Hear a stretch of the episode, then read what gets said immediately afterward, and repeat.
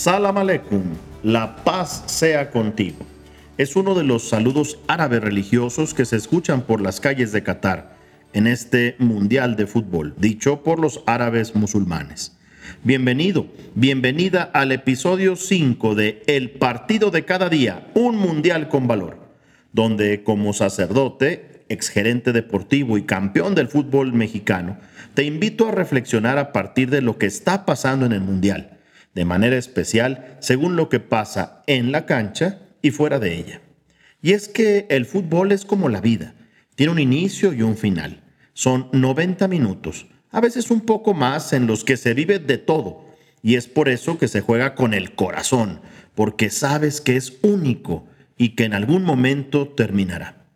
La comparación entre un deporte y la vida en general puede ser rara o absurda a veces, pero más allá de debatir, pelear y jugar al mismo deporte, hay comparaciones que no son tan alejadas. Por ejemplo, la cancha, el terreno de juego, en donde nacen y quedan plasmados todos los sueños. Este lugar es el que hace posible tantas alegrías, pero también tristezas. Es por eso que la cancha y en general el estadio es como la vida en general, en donde desarrollas todo lo que llevas a cabo, en donde resuelves problemas y los afrontas, Aquí empieza todo. Y la cancha es sagrada, me dijeron muchas veces entrenadores y jugadores. No querían que la pisara con zapatos de vestir, ¿te imaginas? El rival, el equipo contrario, a quien te enfrentas, a quien superas en la mayoría de los casos y a quien dejas en el camino para seguir con rivales más difíciles.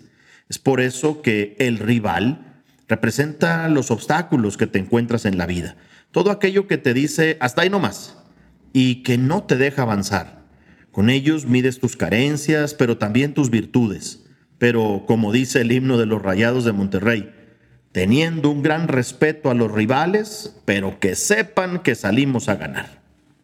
El balón. El balón es el amigo de todos, el que hace posible las victorias. Podría representar las herramientas o los recursos que tienes para lograr el objetivo, que es el gol para ganar un partido.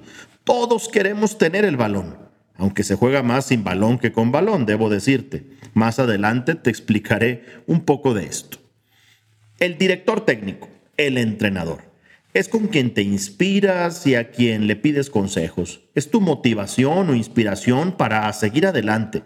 Podría ser cualquier persona, tu mamá o tu papá, un maestro, un amigo, una amiga, un mentor, un coach es quien te acompaña y te dice qué hacer y cómo hacerlo, sobre todo en los momentos difíciles. Sin duda, es una parte primordial para lograr el éxito. El árbitro, como ya hemos dicho en episodios anteriores, representa la ley, la justicia, la regla. Es quien marca cómo hacer las cosas de manera correcta y legal, sin lastimar a nadie y sin desviarte del camino. Como todos, el árbitro puede equivocarse, pero siempre será útil para que por un impulso no hagas algo de lo que te puedas arrepentir. Al menos piénsalo dos veces. La afición, los hinchas, los fanáticos, la tribuna, quien te alienta o critica, quien a tu alrededor mira tus éxitos y fracasos, quien observa pero que también da opinión acerca de cómo lo haces, aquellos que ven tu vida mientras tú la vives y que se alegran contigo, que se enojan contigo, quienes padecen contigo, pero que siempre estarán ahí, ganes o pierdas, porque un aficionado de verdad podrá criticar al equipo, pero ahí va a estar el siguiente partido. El equipo, tu equipo, son las personas, casi siempre amigos o amigas, que te ayudan y juegan contigo el juego de la vida en un mismo territorio, en la misma cancha, quien te ayuda a cumplir tus metas, el más cercano o cercana a ti, y quien te salva de grandes problemas. En pocas palabras, el amigo incondicional. Y por supuesto, el gol, lo que todos esperamos cumplir, el mayor deseo de un jugador o jugadora, pero el gol del triunfo, la meta, lo que gritas con mayor euforia, lo que celebras, lo más importante, por quien se pelea y se lucha. Y así, con esto de fondo, te invito a seguir aprendiendo y reflexionando sobre el mundial que Qatar nos está regalando. Vayamos a momentos específicos. luego de haber visto unos octavos de final, otra vez de sorpresas, con un Japón que se despide habiendo hecho la hazaña de ganar a los grandes, con Estados Unidos único equipo de CONCACAF que quedaba, con Argentina y Francia que muestran su superioridad como era de esperarse, Inglaterra y Brasil que se impusieron a sus rivales, un Portugal que golea teniendo a la estrella en la banca y finalmente con Marruecos que elimina a España en tanda de penaltis y que demuestra que es posible, que sí se puede y que incluso podría decirse que fue más que un partido. Y lo digo por la historia de disputas territoriales entre estos dos países, entre Marruecos y España. La última tragedia en esta frontera lamentablemente sucedió apenas a mediados de este año. El 24 de junio, cerca de 2.000 emigrantes, en su mayoría de Sudán, país muy pobre y devastado por los conflictos, intentaron cruzar la frontera que separa Marruecos del enclave español de Melilla. Al menos 23 emigrantes murieron en aquella tentativa al cruzar, según un balance de las autoridades marroquíes. Sin embargo, expertos independientes nombrados por el Congreso de Derechos Humanos de la ONU hablaron el 31 de octubre de lamentablemente 37 muertos. De ahí, entendibles las declaraciones previas al partido de parte del portero. Nos vamos a matar por el pueblo de Marruecos. Y luego los grandes festejos que ha habido, siendo ahora la primera selección del mundo árabe y tercera del continente africano que jugará cuartos de final en la Copa del Mundo, siendo la mayoría de sus jugadores inmigrantes, jugando en ligas de España, Francia e Inglaterra. Otro momento especial fue el de Hakimi, jugador marroquí, luego de la victoria ante Bélgica. ¿Lo viste? La imagen ha dado vuelta al mundo fue a los brazos de su mamá, reflejando con esto la cercanía con su familia y la alegría de su mamá ante los éxitos de su hijo. En México, recordarás, una tienda de autoservicio hizo una campaña con las mamás de algunos jugadores alentándolos previo al Mundial. Por México lo damos todo.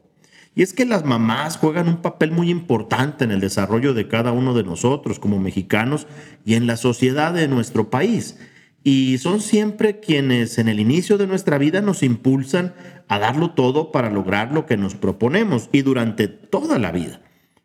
La marca de autoservicio explicó que la campaña reflejaba a las mamás y al fútbol como dos figuras centrales en la vida de la mayoría de los mexicanos, promoviendo que a nosotros siempre nos educaron a enfrentar cualquier adversidad y alcanzar nuestras metas en el terreno de juego y en nuestra vida.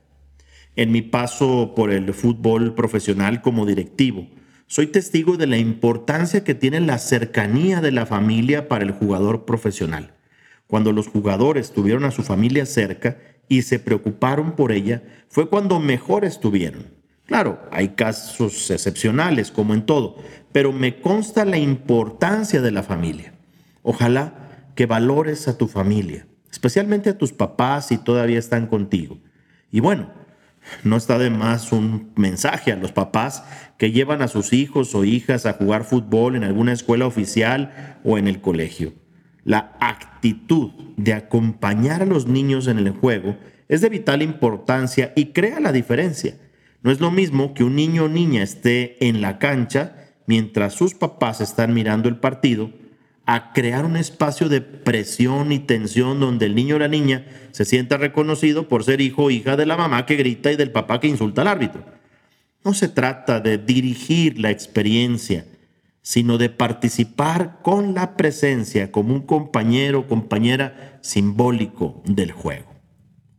Una imagen también que ha recorrido el mundo es la de Cristiano Ronaldo en la banca, como suplente en el partido de Portugal contra Suiza. A través de una encuesta publicada por el diario Abola, se dio a conocer lo que realmente deseaban los fanáticos. Cristiano Ronaldo en la banca. De 60 mil personas encuestadas, el 72% aseguraron que lo mejor era que el equipo no jugara con su estrella. Te pregunto, si estuvieras en los zapatos del técnico, ¿Tú pondrías en tu equipo de trabajo a alguien como Cristiano Ronaldo de suplente? Fue impresionante ver la cantidad de periodistas, de fotógrafos y camarógrafos que estaban más atentos al jugador en la banca que a quienes estaban en la cancha. Y bueno, el equipo respondió con un 6 a 1 en una gran goleada. En la vida, siempre debes estar dispuesto dispuesta a ser suplente, a estar listo para entrar a suplir a alguien. Hoy hay un afán desmedido por ser el protagonista y el que juegue todas. Y ahí es cuando el ego nos hace una mala jugada. Como jugadores es típico pensar cosas como el entrenador no me tiene en cuenta, voy a tener que esperar semanas a que me dé una oportunidad, cambia a todos menos a mí, es un tonto y otras muchas cosas, las cuales sean ciertas o no, no va a hacer que cambie la situación. Es decir, en el fútbol como en la vida, no estás solo o sola sino que todos tenemos que cooperar los unos con los otros y aceptar las decisiones del entrenador, del jefe, del maestro, de papá o de mamá, las cuales a veces no nos gustan. Un importante jugador mexicano, te cuento, al irse a Europa, tuvo que ganarse un lugar entre sus compañeros y pasó muy buen tiempo en la banca. Y dijo en una entrevista, esta experiencia que vivo ahora me está ayudando.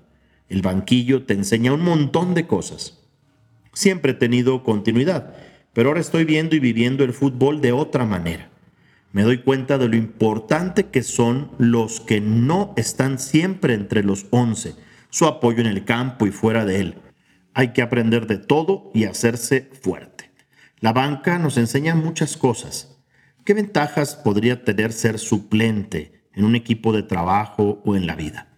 Primero, el tiempo de análisis. Ser suplente siempre te dará la oportunidad de analizar tanto a los rivales como a tus compañeros, ya que estás sentado al otro lado del terreno de juego.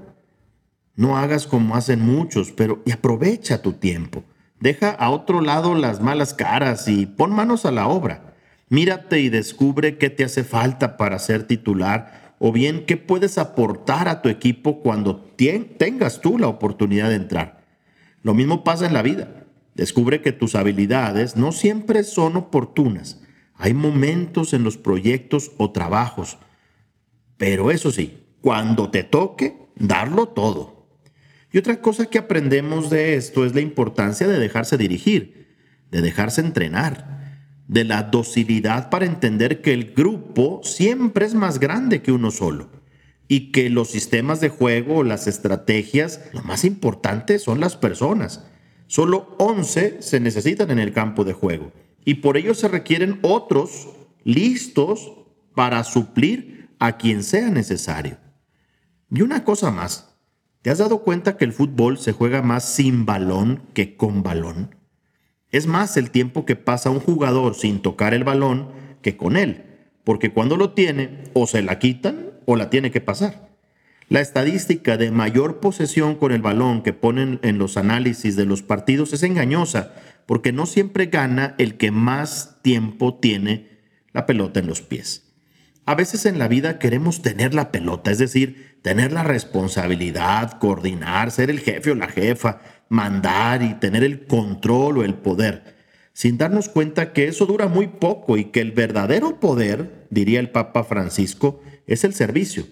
En la cancha, un jugador es valioso cuando jala la marca, aprieta al rival, sale corriendo y deja al rival en fuera de lugar, cuando distrae con sus movimientos, cuando anima, cuando sabe moverse, cuando alienta, cuando ayuda a otros compañeros y todo eso, date cuenta, todo eso sucede sin balón.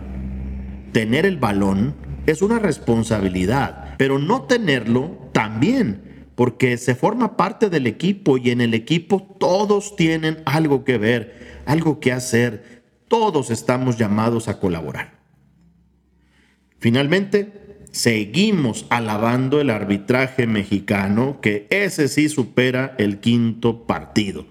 Aunque a veces nos cause acá en México dolores de cabeza, hay que recordar a muchos árbitros mexicanos en grandes actuaciones mundialistas sea ahora la felicitación a César Ramos, Miguel Hernández y Alberto Morín, que arbitraron excelentemente el Portugal-Suiza. Y bueno, obviamente les tocó ver muchos goles. Y quiero terminar con palabras del Papa Francisco, ahora que iremos viendo quiénes se acercan a la final. Dijo el Papa, solamente una selección nacional podrá levantar la copa, pero todos van a ser vencedores si fortalecen los lazos que los unen. Que Dios les recompense. Yese que la heira, dicen en Qatar. Gracias por escucharme. Y mientras los jugadores buscan la gloria del Mundial, tú y yo busquemos la gloria, el cielo, la salvación.